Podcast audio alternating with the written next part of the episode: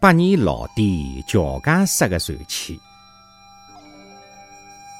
提起乔家式的粽子汤团，上海人就会得翘起大拇指。乔家式是哪能出名的呢？那这个当中还有一段故事。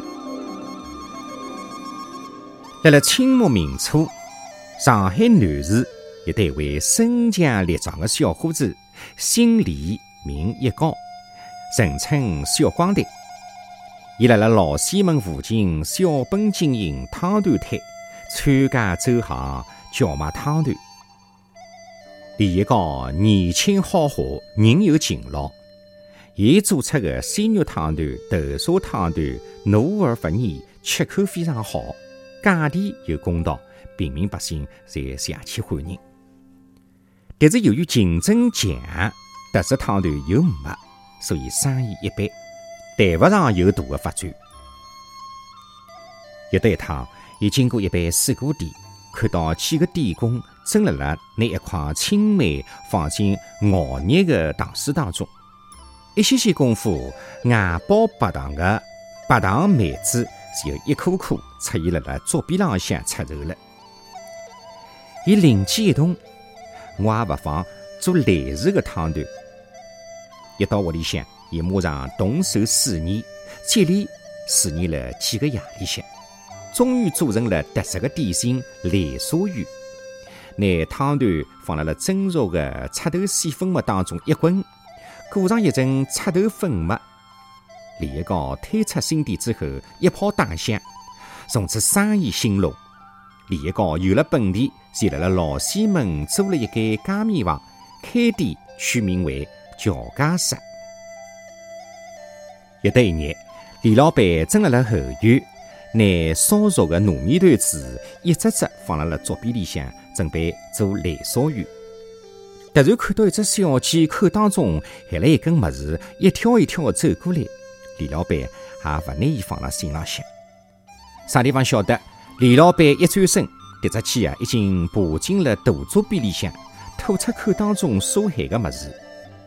李老板一看到。马上去赶脱迭只小鸡，走近一看，只见汤团浪向是一根鸡毛菜的筋。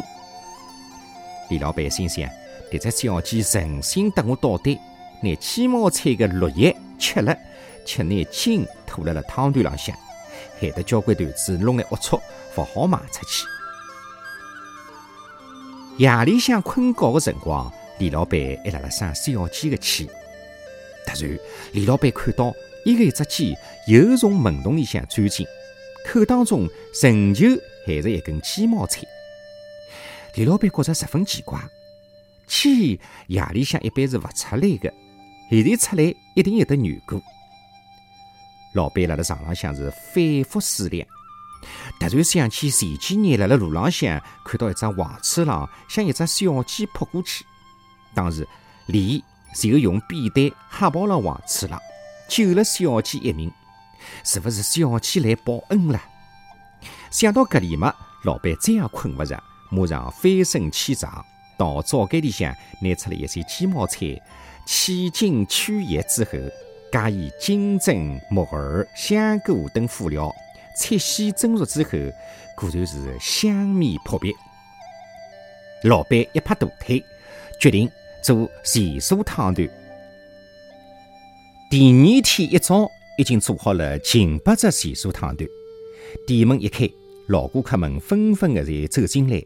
只见价目表浪向第一个品种是咸酥抽筋菜汤团，大家觉着蛮新鲜，也蛮奇怪，侪抢先试新。新汤团一入口，果然是与众不同，鲜嫩清香。总吃客再勿入口。李老板一看顾客十分欢迎抽筋菜汤团，喜上眉梢。吃客一传十，十传百，没多少辰光，全上海就传开了新汤团的名字。从此，抽筋菜汤团名扬四方，乔家石因此还是越做越大。